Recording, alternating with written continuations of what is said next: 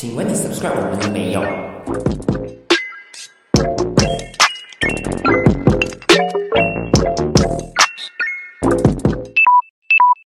？Hello，大家好，欢迎收听一格电频道。你好，我是建华。那今天的这一期一格电 Podcast 呢，将会是大选投票日之前的最后一期啦。本来我不想录了的，可是嗯，就趁着上班之前还有一点点的时间，再加上我真的很想鼓励那些不想投票的朋友出门投票，所以嗯，就还是录一录今天这一期的 Podcast 啦。那如果你还没有 subscribe 我们的频道呢，记得到 Google Podcast、Apple Podcast、Spotify 和 YouTube，还有 Instagram follow 我们这个一格电频道，然后把这个频道分享出去，让更多的朋友知道我们。好啦，话不多说，立刻进入今天的主题吧。那今天呢是大选特备的最后一期，那我们要聊什么呢？今天要和你们聊一聊的就是本届第十五届全国大选的五大看点。那到底这一次大选什么看点呢？我们立刻进入第一个看点。那第一个看点就是反跳槽法到底有没有用？那大家都知道啦，我们的国家在今年的时候正式通过了这个反跳槽法。那为什么需要反跳槽法呢？其实马来西亚六十年来。都一直有着这个跳槽文化，一直有很多的青蛙从 A 政党跳去 B 政党，为了自身的利益，为了政党的利益，为了国家的利益，还是为了权力，从 A 跳去 B，从 B 又跳去 C，再从 C 又跳去 A。那一直以来，我们国家的政局政治就是这样。但是为什么这这一次的大选之前必须通过这个反跳槽法呢？那原因就是在二零二零年的时候，我们国家经历了一场喜来登政变，导致了民选政府的倒台。然后在因为很多青蛙跳来跳去的情况之下，我们的国家在过去两年换了三任政府，换了三任首相。那这个就是为什么这一次的大选之前，我们必须通过反跳槽法的原因。但是。这一次的反跳槽法是不是真的就能制止议员跳槽？是不是真的就能把这个青蛙完全的赶尽杀绝呢？本来呢，这个反跳槽法呢，我想要做一期 podcast 来讲的，可是嗯，现在看来也没有这个必要了，我就和大家浅浅的来讲一讲这一个反跳槽法。那其实呢，这个反跳槽法在国会是提成了两次。原本第一次那个反跳槽法呢，可以说是相当的完美，也完全符合了这个反跳槽的原则。但是有一些议员反对这个反跳槽法，导致原本提出的第一个反跳槽法没有办法在国会被通过，所以他们就撤回了之后，重新研究、重新制定，而推出了第二次的这个反跳槽法。那到底第一次和第二次有什么不一样呢？第一次的反跳槽法呢，是只要议员被政党开除，也算失去了这个议员资格，那个议席就必须重选。而第二次的反跳槽法呢，则是把这个拿走，也就是说，反跳槽法只限制议员不可以退党加入其他政党，只限制那些独立议员胜选之后不可以加入其他政党。反而，那一些被政党开除的议员不算跳槽，整个政党退出某个执政联盟也不算跳槽，也是没有错的。那虽然有一些政党呢，他们修改了各自的党章，如果某一些课题上面，比如说选首相的课题，还是重要的议题上面，你和你的党有不同的立场。你会自动丧失议员资格，进而我们这个议席需要重选。但是这样的做法是完全没有经过法庭的承认。要知道啊，法庭才是真正诠释法律的地方，法官是有独立的斟酌权去决定到底这样子做有没有违反这个反跳槽法。那到底你自动丧失议员资格和被开除是不是一样的？我们不知道，因为法庭还没有对这方面做出任何的诠释。所以这一次大选，我们就要来看当初的这个喜来登政变是否会在漏洞百出的这反跳槽法之下重新上演。那你要知道啊，当初为什么希望联盟政府会倒台？原因不只是因为土团党整个党退出希望联盟。而是再加上公正党有十名的国会议员转向支持穆尤丁成为首相，才导致政府倒台的。那在这个反跳槽法之下呢，整个政党退出联盟不算跳槽，被党开除也不算跳槽。当初的那十个公正党议员，他们是没有自动退党，他们是没有辞职的，而是转向支持穆尤丁成为首相之后被公正党开除的。所以，在这个反跳槽法之下，根本没有办法可以阻止类似喜来登政变的事情再一次发生。所以，到底反跳槽法有没有用，是这一次大选之后我们必须要去留意的事情。那再来，这个反跳槽法呢是在国会通过的，所以只对国会议员有效，而对州议员是没有效的。有几个。州已经修订了州宪法，然后制定了反跳槽法，比如说槟城啦、吉兰丹啦、波里斯啦，都有制定了反跳槽法。但是在本次大选有解散州议会举行州选的州属当中，有些州属是没有制定反跳槽法的，比如霹雳州。那霹雳的州议会呢是没有反跳槽法的，再加上霹雳这个州啊，从二零零八年开始一直因为议员跳槽而导致政府倒台的，因为双方的实力太过接近了，都是你二十八席我二十九席，我二十九席你二十八席这样子。然后这一次霹雳州议会居然在没有推行反跳法的情况之下解散，因为他们就是怕失去执政权。他们就是不想封死自己的后路，选举过后还可以让议员跳槽来加入我们的阵营，组成政府。那所以这一次，霹雳的选民必须出门投票，必须尽量的让某一方赢得压倒性的胜利，避免一两个议员跳槽就可以换政府的情况发生。那第二个这一次大选的看点呢，就是到底选民是选党还是选人？那前几届的大选呢，很多的选民都是很明显的选党不选人，尤其是华人票，他们都是一面倒的去支持某个政党，而不是去选择服务好的人。那这一次呢，其中一个焦点战区就是吉隆坡的巴杜国席。那这一次的八度国席呢，是陷入了十角战，有十个人在竞选这个国席。那为什么我会提这个八度国席呢？因为这个八度国席在上一届二零一八年的大选的时候，是有一名独立人士胜出的。那为什么这个独立人士会胜出呢？原因就是那个时候。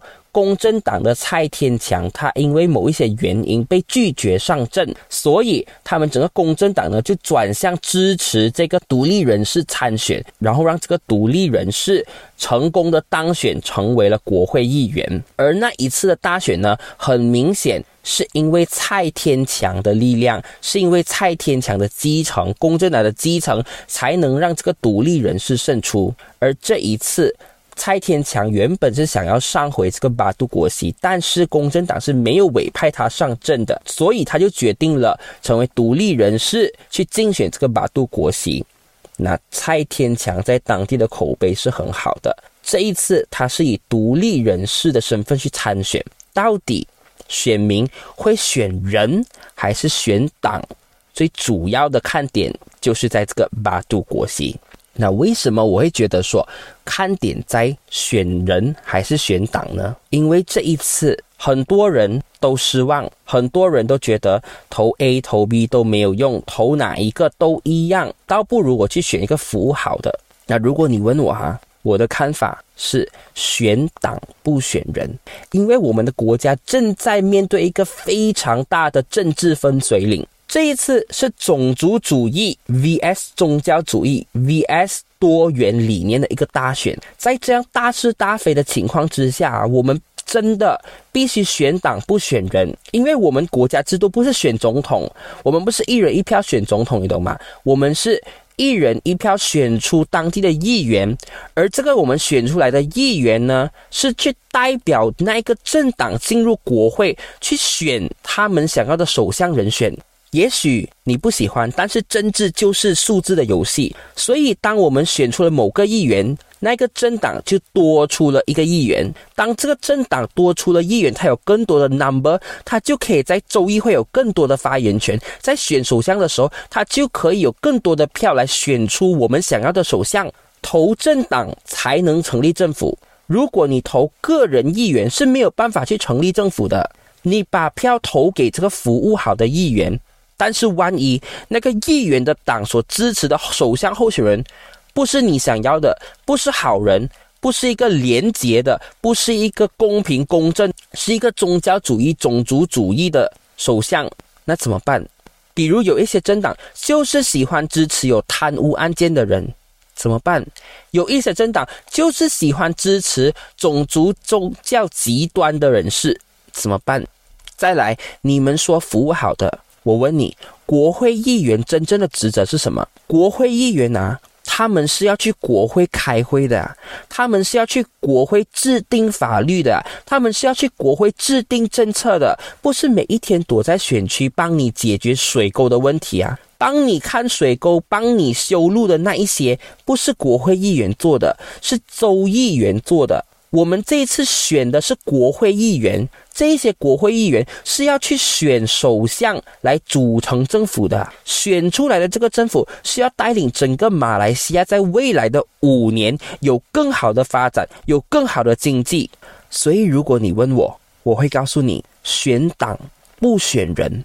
你要选人的话，可以下一次当双方当不管是在野党还是执政党的候选人都很好。不管是执政党还是反对党，他们的理念、他们的执政方向、他们的政绩都很好的时候，你可以选人。那时候不管谁执政，都不会对国家造成任何破坏、任何伤害的时候，我们才来选人，不选党。OK，讲到这里呢。让我们进入第三个本届大选的看点。那第三个看点呢，就是这一次是第一次这么多个州属没有跟着中央解散州议会。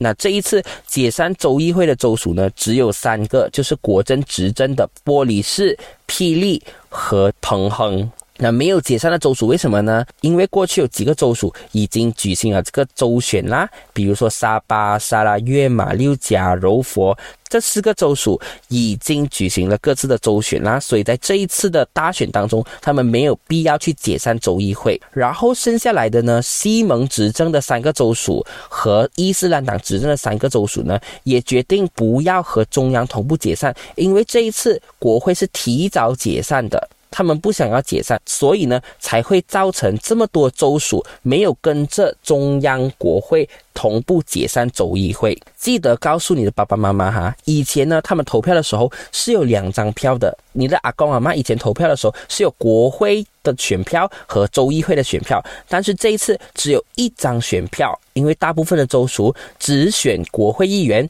没有选州议员。不要到时候进去投票的时候才来，呃，讲说，诶，为什么我们只有一张票啊？然后在那边去跟那些呃选委会的人争执，为什么我们只有一张票？我们应该有两张。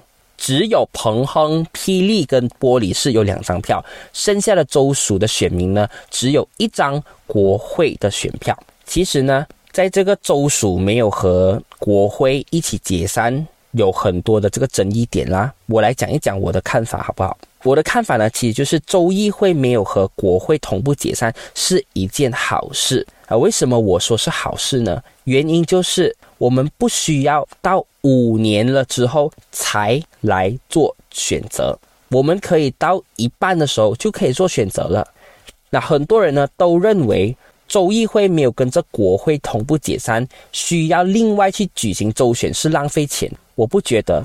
因为该花的钱从来不是浪费，民主是更多的选举更好，民主是让人民有更多次的选择更好，而不是五年去选一次。以前的政府选了之后，五年可以再才来选，所以他们第一年、第二年、第三年可以什么都不做，因为稳稳做政府啊。到了第四年做一点东西，第五年再做一点点东西啊，选民就觉得哇，他们有做东西了。但是这一次，因为州议会没有跟着国会解散呢，我们作为选民是有更多的机会可以去惩罚做不好的那一方，而不用等到五年之后我们才来投票。现在如果中央政府做得不好的话，那到州选的时候，我们就可以用选票去惩罚中央政府的执政，让他们失去那些州属。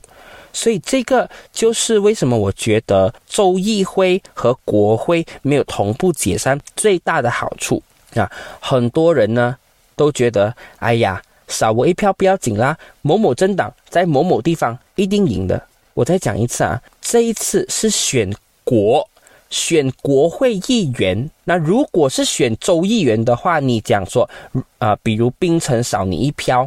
甚至是槟城少一个议席，行动党还是可以执政的。Maybe，也许是这样子。但是这一次啊，选的是国会议员，少一票，少一个席位，是相差很大的。你们还记得当时候二零二零年的时候，穆尤丁是怎样成为首相的吗？是一百一十三票对一百零九票啊。那个时候就是只差那关键的两三席呀，万一这一次又是只差两三席，又是只差那一百票，甚至是几十票，怎么办？所以出门投票的重要性就在这里。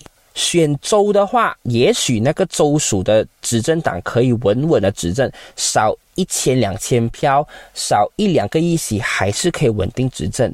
但是这一次，我们国家已经是三分天下，我们国家已经是到了那一种执政党和在野党的实力非常相近的时候，也许就是差那一百票，也许就是差那一席，某一方就可以顺利执政了。那为什么？我们要让这种情况发生呢？我们应该出门投票去支持、去投我们想要投的政党，来避免这一种情况再一次的发生。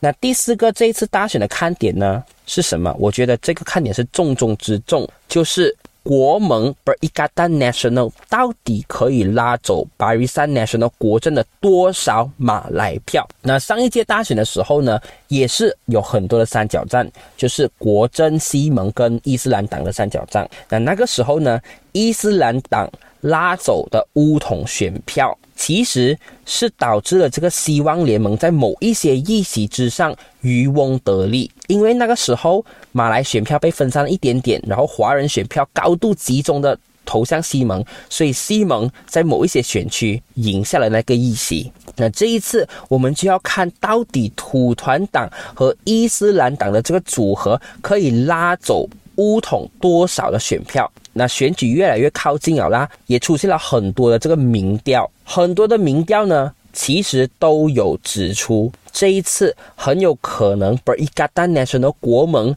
可以拉走的选票，是足以让国政兵败如山倒。但是这一次和 A 二零一八年不一样，这一次就算国盟拉走了乌统的马来选票，也不代表希望联盟会赢。原因是很多人不出门投票，尤其是华人和年轻人，因为失望，因为不关心政治而决定不出门投票。上一届是因为马来票被伊斯兰党分散了，然后华人选票高度的集中，超过九十五八仙的华人选票都投给了希望联盟，才让希望联盟可以赢下上一届的大选。但是这一次，如果很多人不投票，再加上有一些华人选票投给别的政党，比如说马华，比如说民政党的话，就算这一次马来选票被分得很散，西盟还是不会赢。而如果国盟 Berikatan Nasional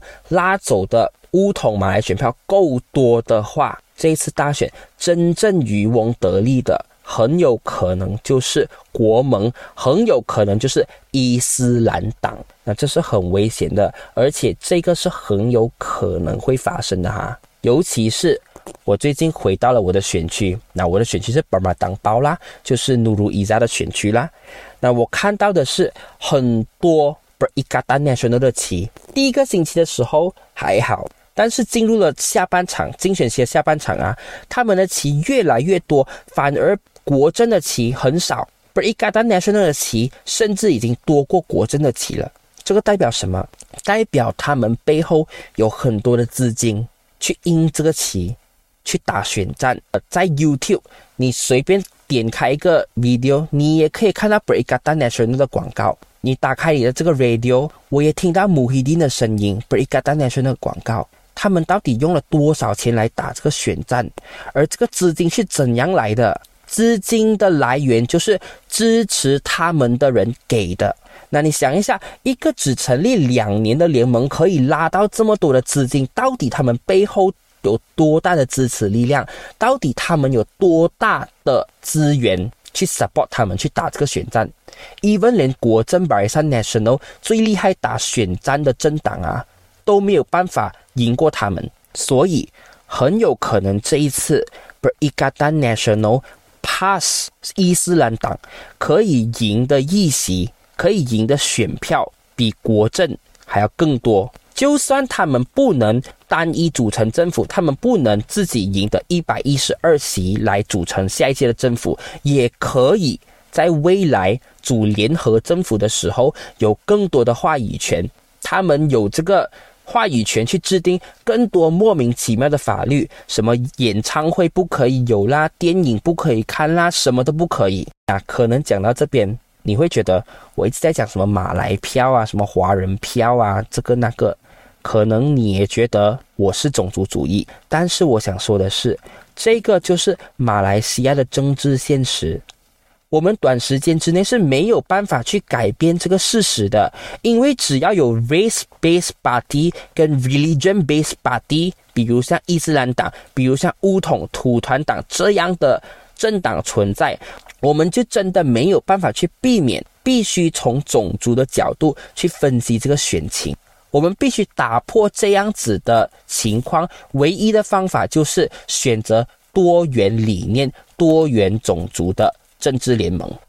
接下来呢，就进入第五个，也就是我觉得本届大选最后一个看点，就是到底会不会出现选后结盟这件事。那很多的分析呢，其实都有讲说，这次呢是没有一个政党阵营可以赢得超过一半的意思，甚至我们可能会出现限制议会。那什么是宣制议会呢？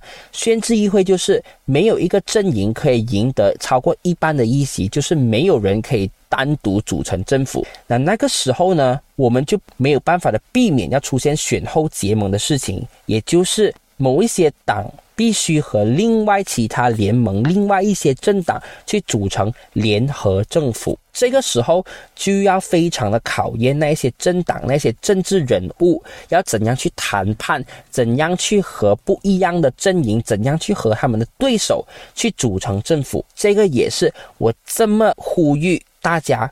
一定一定一定要去投票的主要原因，我们必须要去尽最大的努力去避免这个限制议会的发生。为什么要避免限制议会的发生呢？因为如果出现限制议会的话，就代表你支持的那个联盟它是没有办法单独执政。既然他没有办法单独执政的话，他就没有办法完全的去实现他所答应选民的事情，他也没有办法去实现本身的理念和本身的原则，还有人民的委托。因为为了组成这个政府，为了成立这个联合政府，你所支持的那个政党，他们必须妥协。比如今天西蒙和国政都赢不到超过一半的议席，他们想要合作组成联合政府的时候，那西蒙肯定要在某一些议题之上妥协，国政才会和他合作。再比如今天国政要和 PAS 合作来组成联合政府，那 MCA 马华。就肯定要为此去妥协本身的理念、本身的原则，来去接受伊斯兰党成为政府的一份子。那我们不知道选后结盟到底是一个怎么样的情况，到底会是西盟加国政，还是国政加国盟加沙拉越政党，还是西盟加国盟加沙拉越加沙巴，还是沙巴沙拉越加国政？有很多个情况会发生，但是我们就是必须要出门。投票去避免这种情况的发生，去让你支持的政党可以单独执政，可以完完全全的实现他们所答应的事情，不需要去妥协他们政党本身的原则和理念。这个就是为什么你必须出门投票的原因，去让你支持的那个阵营有能力、有足够的议席单独执政。但我知道很多人都对马来西亚现在的政局感到非常的失望。甚至很多人已经有很大的政治冷感，他们不在乎政治。那但是你要知道啊，我们每一天接触的任何事情，其实都和政治有关。你今天去买经济饭，哇，今天你买了两个菜一个肉，很贵哦。你觉得什么原因呢？你觉得没有关系到政治吗？绝对有，因为如果你选出的是一个好的政府。是可以去治理经济的政府，是可以去稳定经济、降低通货膨胀的政府。你觉得经济饭的价格会高吗？你现在的政府啊，你现在的部长啊，只会跟你讲：哦，鸡贵啊，叫你不要吃鸡啊。哦，你买不到鸡蛋啊，这样子你买钢工啦。你们不一定要每天吃鸡的，吃多一点菜对身体好。再比如，你每天是需要靠 LRT 去上班的，可是突然有一天。跟你讲，LRT 一个星期不能用哦，然后没有解决方法的哦，and then 你每天就必须要花钱做 Grab 去做工，这个是你想要的生活吗？说到 LRT 啊，上个星期才发生这件事情吧哈，不要以为不可能发生啊，没有能力治理国家的政府是会让任何你觉得不可能发生的事情发生的。那今天你的家发生水灾，你的政府跟你讲。这个是上天的旨意，这是天意，我们没有办法做什么。这个是你想要的政府吗？这个是你想要的生活吗？你可能不关心政治，你可能不 care 政治，但是你要知道啊，今天你不理政治，明天政治就会理你。在这一次大选，很多的海外选民他们在国外工作，他们回不来投票，但是他们都千辛万苦的把他们的票寄回来，甚至是有人主动去收集当地当地海外选民的这个选票，一箱一箱的把这个选票运回来马来西亚。但是我们在马来西亚的却不珍惜这么可以容易去投票的机会。我相信啦。马来西亚三千万个人民，我们都希望国家可以有更好的经济，可以有更好的未来，我们可以有更好的生活。但是，只是希望没有用，我们要去行动，不是因为看到希望而努力，而是因为努力了才看到希望。千万不要因为一时的失望而选择放弃。今天你身为马来西亚华人，在马来票如此分散的情况之下，华人票还有二十八的情况之下，我们的选票还有价值，我们的选票还可以起到关键性的作用，我们的选票还可以足以去阻止宗教主义、种族主义抬头。但是十年之后，二十年之后，当我们的选票剩下十八仙，剩下五八仙，你要投，你求着要投，你去投，你的票可能都没有价值了。你要发言，可能都没有人会去理你了。我不是宗教主义，但是这个是现实，这个就是马来西亚目前的政治格局。这一次真的真的是马来西亚很重要的选举。像我说的，是宗教主义、种族主义 vs 多元理念。如果这一次让宗教主义、种族主义抬头，我们国家就真的没有回头路了。